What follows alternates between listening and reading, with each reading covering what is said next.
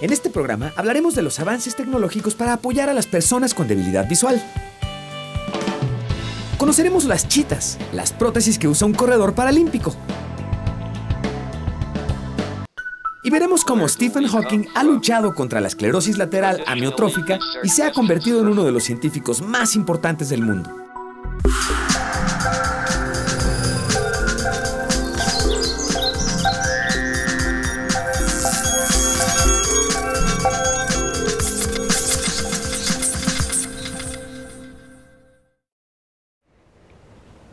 Hola, ¿qué tal? Bienvenidos a Factor Ciencia. Yo soy Emilio Saldaña y en este programa vamos a conocer herramientas que han sido desarrolladas por la ciencia y la tecnología para ayudar a personas con cierto tipo de discapacidad. Estamos visitando y conociendo la Biblioteca Vasconcelos, un recinto que, entre otros detalles muy interesantes, es justamente muy amable con este sector de la población. Bienvenidos.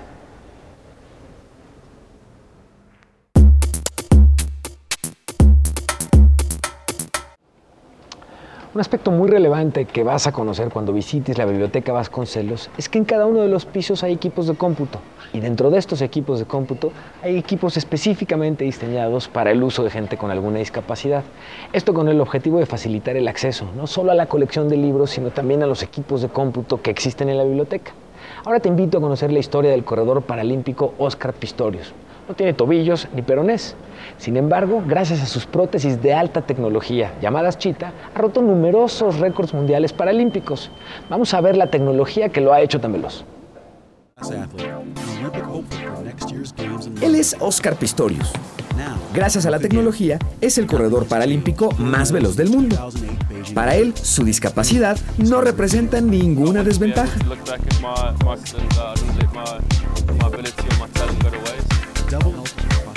La tecnología que le permite tener esta velocidad son las chitas, unas piernas de alto desempeño fabricadas con fibra de carbono y especialmente diseñadas para deportistas amputados de la tibia o del fémur. at all. They're quite comfortable. Um, they're obviously made for sprinting, so they're a lot tighter than the normal prosthetic legs, but uh, they're really not. They're not bad at all. El diseño de la prótesis imita a la forma de correr de los grandes felinos, como la chita, el animal más veloz sobre la Tierra. Cuando estos animales corren, el pie se extiende y pisa el suelo mientras el largo músculo del muslo impulsa el cuerpo hacia adelante. La forma en J de estas prótesis les permite almacenar y liberar eficientemente la energía que el corredor genera cuando corre. El célebre atleta se ha convertido en inspiración para muchas personas con discapacidades y sin ellas. Expectation, a lot of uh, responsibility as far as I'm concerned to educate people about disabilities. Uh, and yeah, it's a great opportunity for me, uh, and it's a, it's a blessing in my life. But um, it's uh, definitely athletics is my number one priority that I need to maintain and, and remember. Otro de sus grandes retos consiste en lograr que las organizaciones deportivas internacionales le permitan competir con los atletas sin discapacidades, ya que hasta ahora se argumenta que sus prótesis de alta tecnología le darían ventajas sobre los demás.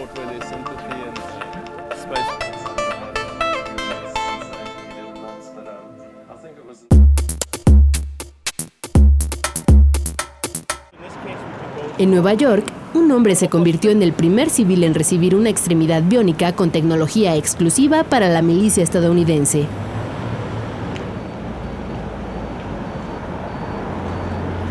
El dispositivo utiliza redes complejas de sensores que le permiten maniobrar casi con la naturalidad de una pierna humana. now the knee has the ability to do things that it couldn't do before. So the patient can walk backwards without stumbling. They can go up steps. Um, they can walk. They can sidestep. Um, this knee is also hardened so that it can get wet. It'll hold a charge for five days. It's shock and dust resistant. Joe Tucker, de 42 años de edad, asegura que desde las primeras semanas con sus piernas pudo dar pasos firmes y hacer su vida de manera normal. I'm able to walk up a hill much easier, down a hill much easier. Taking stairs going up is an actually it's, a completely new experience for me since I've been an amputee.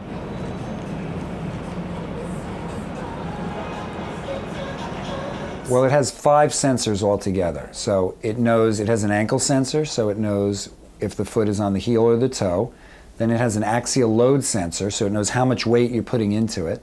Then it has the accelerometer and it has the um, gyroscope so it knows if you're changing direction and how fast you're changing. Toda esta información se procesa a través de una computadora en la que mediante modelos matemáticos se liberan 200 alternativas de movimiento por segundo, permitiendo que la pierna artificial se comporte de manera intuitiva. El costo de una extremidad de este tipo es de aproximadamente 95 mil dólares.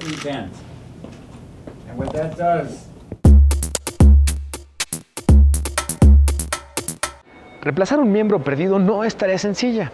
En la actualidad, gracias a la mecatrónica, ya existen prótesis robóticas inteligentes que bien pueden realizar muchos de los movimientos que produce un brazo humano. Vamos a ver. Este brazo artificial ha cambiado la vida de personas que se encuentran en rehabilitación por la pérdida de alguna extremidad. Desde hace siete años, la empresa mexicana Probionics ofrece esta opción que permite a dichos pacientes reincorporarse a la vida activa, ya que en algunos casos pierden ambos brazos. Lo que más deseamos es que una extremidad artificial pueda tener más movimientos y que pueda responder con una voluntad este, de la mente, del cerebro. Recordemos que el cerebro no nada más eh, tiene vías motoras, es decir, para mover los músculos, sino también sensitivas. Utilizando las técnicas más avanzadas de tres ramas de la ingeniería, la biónica, la mecatrónica y la telemática, Luis Armando Bravo Castillo desarrolló esta prótesis que funciona mediante los impulsos musculares de los pacientes. Ya que cuando nosotros contraemos un músculo, cualquiera que éste sea, la corriente electroquímica que, que inerva motoramente las fibras musculares que viene del cerebro hace que estas fibras se contraigan. Pero esta corriente no queda eh, enmarcada, no queda envuelta nada más en las, en las fibras musculares, sino que rebasa barreras biológicas y llega hasta nivel de la piel. El brazo artificial funciona así. Cuando el paciente contrae un músculo se registra un potencial eléctrico. Al colocarle un electrodo por encima de la piel, se captan las microcorrientes que hacen que se active el mecanismo de la prótesis. Dependiendo de la intensidad y frecuencia de las contracciones, es decir, de las corrientes que se produzcan, se registrarán los movimientos deseados. En este caso, en su brazo derecho, él tiene una amputación transhumeral que llega a este nivel precisamente, donde está esta curvatura. Nosotros aquí ponemos un cople en el cual se engrapa la tecnología. Entonces dijéramos que es una pieza de enchufe entre el cuerpo del paciente y la tecnología. El peso de este brazo artificial es de aproximadamente 620 gramos y existen tres medidas básicas, aunque la estructura de estas se compone de las necesidades de cada paciente. Hay prótesis para personas que han perdido desde una mano hasta casi la totalidad del brazo. Hasta ahora, 86 personas en México, Estados Unidos y Sudamérica utilizan este tipo de prótesis gracias a Probionics y con excelentes resultados. Un ejemplo es el señor Doroteo, quien perdió ambos brazos en un accidente laboral. Fue una de las primeras personas en utilizar este brazo y ha sido testigo del progreso que ha tenido la prótesis. ¿Esto sí es personalizado? Lo hace el ortopedista, no hay ningún problema. Anteriormente simplemente las tarjetas eran mucho más grandes, las tarjetas electrónicas, el codo era muy diferente a este, no tenía este, el movimiento de los 360 grados, ¿sí? no tenía muñeca. La mano de la prótesis cuenta con un mecanismo prensil que permite levantar un peso de aproximadamente 20 kilos. Además de dar la oportunidad a los pacientes de realizar tareas básicas como abrir y cerrar puertas y ventanas, comer y ya con un grado avanzado de rehabilitación hasta escribir y manejar un automóvil. El funcionamiento depende totalmente de cada paciente y del avance de su rehabilitación tanto física como emocional. Creo yo que esto va, a ser eh, pues, bastante, como le dijera, bastante bueno para mucha gente que, que necesitamos una prótesis. El ingeniero Luis Armando Bravo formó parte de una de las primeras generaciones de la carrera de Ingeniería Biónica del Instituto Politécnico Nacional. Ya con la idea en mente, comenzó las primeras investigaciones hace 12 años. Ahora ha logrado mejorar sustancialmente las prótesis, adaptándoles tablas lectoras más pequeñas y ligeras. La pila, que ya está hecha especialmente para el brazo artificial, es ahora de litio y tiene una durabilidad de hasta una semana. Bravo Castillo no descarta que en un futuro cercano la prótesis sea impermeable y con una arquitectura mucho más cercana a un brazo real.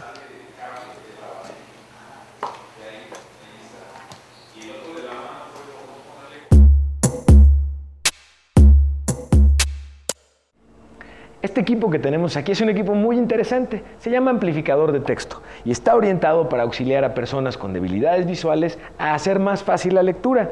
Y es interesante porque tiene varias características. La primera es que genera distintos tipos de colores a un texto de un libro en particular que utilicemos, mejorando el contraste, porque recordemos además que no hay una sola debilidad visual, hay distintos tipos, y este ayuda a facilitar la lectura. Pero lo hace, además de cambiando el contraste, también permitiéndonos acercar el texto o alejarlo de tal forma que lo hagamos mucho más sencillo de leer para quienes pudieran tener este tipo de debilidad. Y este que te presento a continuación es un ojo cibernético. Y es muy interesante porque convierte los colores en sonidos y es utilizado en debilidades, por ejemplo, como la cromatopsia. Te invito a que veas esto. Aunque parece una cámara web normal, montada en una diadema, en realidad se trata de un ojo cibernético. El iBorg consiste en un sensor que generalmente se utiliza junto al ojo y enfoca en la dirección que la persona mira. Envía la información que recibe a un chip que se encuentra en la diadema detrás de la nuca. Una vez en el chip, un software convierte las frecuencias de luz, es decir, los colores, en frecuencias audibles o notas musicales.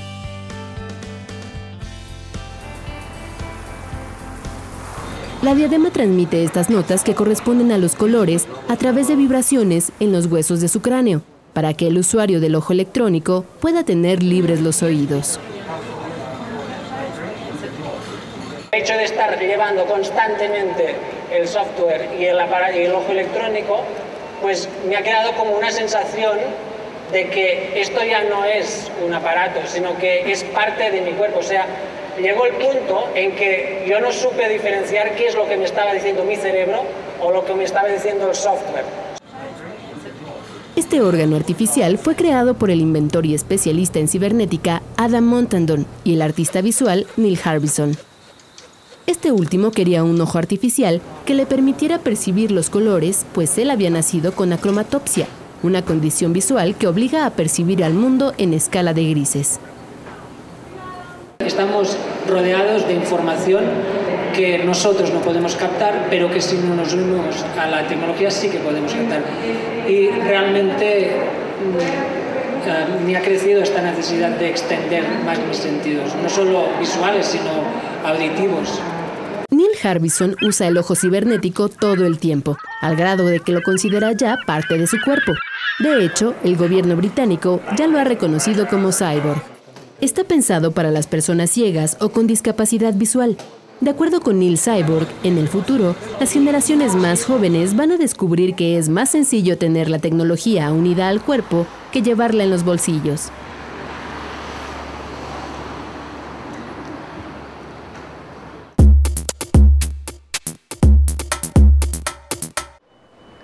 Un detalle muy interesante que vas a conocer cuando visites la Biblioteca Vasconcelos son las guías para personas con discapacidad visual. Estas guías nos permiten encontrar nuestro camino hacia los servicios generales, por supuesto el baño, y nos permiten encontrar el camino hacia la sala braille. Esta tecnología de apoyo bien podría ser pronto reemplazada por nuevas tecnologías que se desarrollan en estos momentos. Te invito a que conozcas, por ejemplo, esta propuesta. Se trata de un casco y un chaleco que ayudan a salvar obstáculos. Vamos a ver. Este chaleco y este casco pueden hacer más fácil la vida de las personas invidentes. Investigadores de la Universidad del Sur de California, en Estados Unidos, desarrollan un prototipo que permite a los ciegos evadir obstáculos y moverse con facilidad sin ayuda de un bastón. What we're hoping to build here is a computer vision system that not only can uh, detect what's around them, but also give them guiding cues and direct them to a place of interest, such as a grocery store or a coffee shop to sort of expand their environment in which they're comfortable navigating. El equipo consiste en un casco de bicicleta al cual se le ha adaptado una cámara que puede detectar la profundidad de un modo muy similar como lo hace el ojo humano. La cámara envía información a un software especializado que hace una reconstrucción 3D del ambiente. Then the next step is using that map to create a safe path by which the person can walk through without encountering, encountering any obstacles. Uh, now, how do we guide the person through that safe path? And that's where the vest comes in. El sistema se complementa con un chaleco equipado con motores de vibración semejantes a los que usan los teléfonos celulares. El propósito es indicar a la persona invidente que se mueva a la derecha o a la izquierda y así mantenerla en el camino libre de obstáculos. Los científicos buscarán comercializar este sistema y más adelante miniaturizar la tecnología hasta que sea tan pequeña que pueda utilizarse en unos lentes de sol.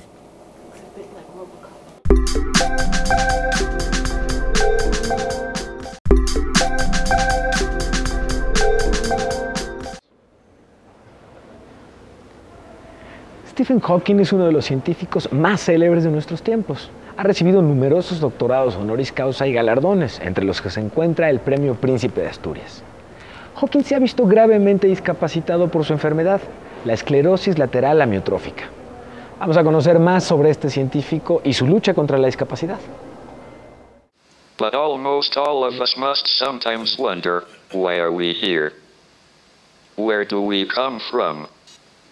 Traditionally, these are questions for philosophy, but philosophy is dead. Es el británico Stephen Hawking, uno de los físicos, cosmólogos y divulgadores más reconocidos del mundo. Una mente brillante que actúa, delibera, propone, incluso crea polémica con toda libertad. La silla de ruedas jamás ató su pensamiento.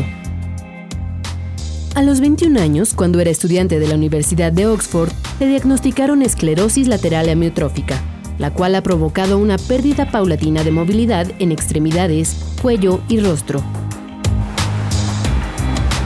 En 1985 se le practicó una traqueotomía y desde entonces utiliza un sintetizador de voz para comunicarse. How can we understand the universe? Is it arbitrary, or is there a grand design? Do we still need a god? Ha empleado diversos tipos de programas para recrear su voz compatibles con equipo IBM incorporado en su silla. Los primeros modelos formaban palabras a partir de reconocimiento de sonidos, así como controles manipulados con la mano izquierda y movimientos de cabeza y párpados. El primer sistema permitía expresar solo 15 palabras por minuto, 10 veces menos de lo considerado normal. Conforme mejoró el sistema, logró recuperar la capacidad de sostener una conversación fluida. En la medida que la enfermedad avanzó, requirió sistemas más sencillos de operar. El que emplea desde el 2005 fue desarrollado en la Universidad de Cambridge y solo reconoce movimientos faciales. Su obra científica ha sido relevante para el entendimiento contemporáneo del origen del universo, los agujeros negros y las leyes generales de la física. Sin duda, la vida y labor de Stephen Hawking honran el potencial de las tecnologías en favor de quienes ven impedido su desempeño por alguna enfermedad o discapacidad. If the theory is confirmed by observation, it will be the successful conclusion of a search going back more than 3,000 years. We will have found the grand design. De acuerdo con las cifras que ha dado a conocer la Organización Mundial de la Salud, el 10% de la población de todo el planeta tiene alguna discapacidad, ya sea visual, auditiva o motriz, entre otras. Aquí en México, las cifras del último censo de población y vivienda que se realizó apenas el año pasado reveló que en nuestro país hay más de 5,5 millones de personas con alguna discapacidad. Esto es más del 5% de la población. Sin embargo, aún así, se carece todavía de los medios, servicios y accesos correctos para este segmento de la población.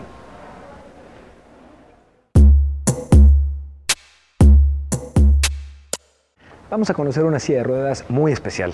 Para controlarla no es necesario accionar una palanca, picar un botón o mover un dedo. Los ingenieros que la desarrollaron han instalado sensores que nos permiten moverla simplemente con el pensamiento. Vamos a ver. Esta silla de ruedas puede ser controlada con el pensamiento. investigadores desarrollaron la interfase que permite moverla mediante las ondas cerebrales. La silla funciona con sensores de electroencefalografía colocados en la cabeza del usuario. Los datos son enviados a una computadora que interpreta las ondas cerebrales y las convierte en comandos que permiten mover la silla. This system based on so-called motor imaginary uh, paradigm. So uh, subject after training he imagine movement of the limbs, right hand, left hand, and feet. La silla fue desarrollada por científicos de Toyota Motor Corporation y del Centro de Ciencia Cerebral Riken en Japón. Sus creadores han medido la eficacia de la interfaz en un 95% y la interpretación de las ondas cerebrales toma únicamente una centésima de segundo. Otro tipo de silla de ruedas robotizada fue desarrollada por estudiantes de Mount Holyoke College en Estados Unidos.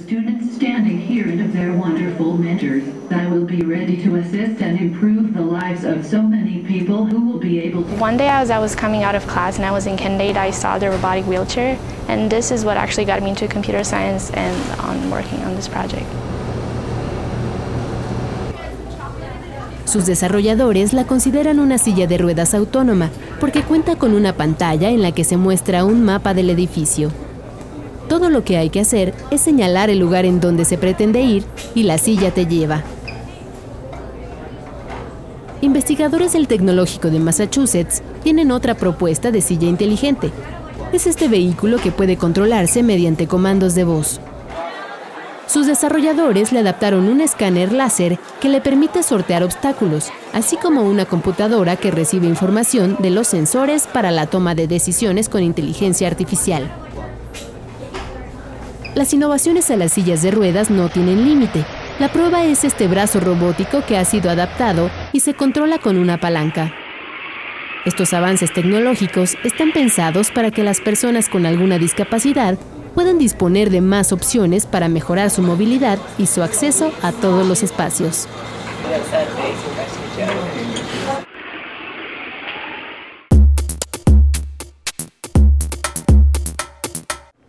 Te quiero presentar ahora una silla de ruedas que se sincroniza con un mando de Xbox. En efecto, la consola de videojuegos. Mediante sensores y microcontroladores, los usuarios de esta silla pueden disfrutar de un videojuego al tiempo que están haciendo ejercicio. Checa esta nota. Los videojuegos forman una parte importante del entretenimiento actual y se han posicionado como el principal factor de esparcimiento por arriba del cine o la televisión. Pero aún el sofisticado Kinect requiere que usemos el cuerpo y las extremidades para jugar. ¿Qué pasa con los gamers que por alguna circunstancia de la vida perdieron un brazo, una pierna o quedaron cuadriplégicos? Hasta hoy simplemente tenían que renunciar a su pasatiempo favorito.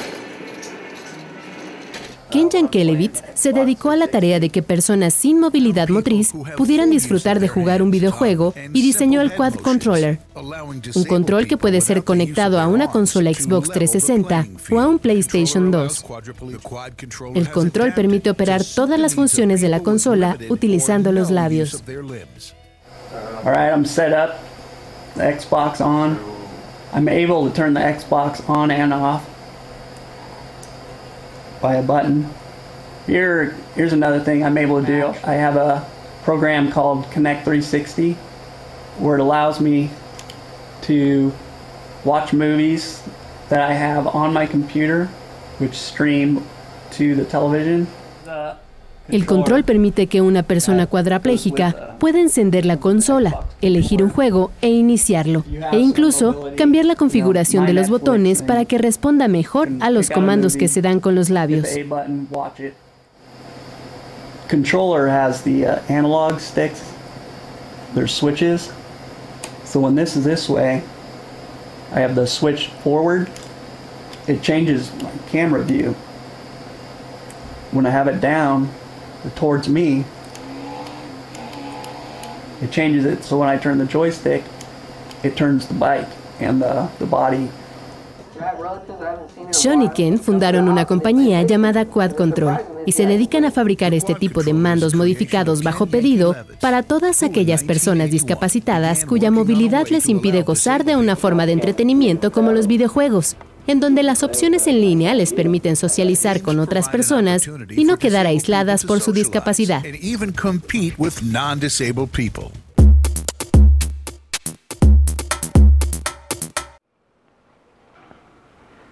Sin duda, en el futuro los adelantos científicos facilitarán mucho más la vida de las personas que padecen alguna discapacidad. En este programa conocimos algunas de las tecnologías que están siendo desarrolladas para ello. Y aunque es mucho lo que se ha avanzado, aún hay adelantos disponibles que bien podrían aplicarse ya en nuestras ciudades para poder hacer más fácil nuestra convivencia. Platícanos en Twitter en arroba Factor Ciencia qué temas quieres ver en nuestro programa. Yo soy Emilio Saldaña y seguimos investigando lo que ocurre en el mundo de la ciencia y la tecnología aquí en Factor Ciencia.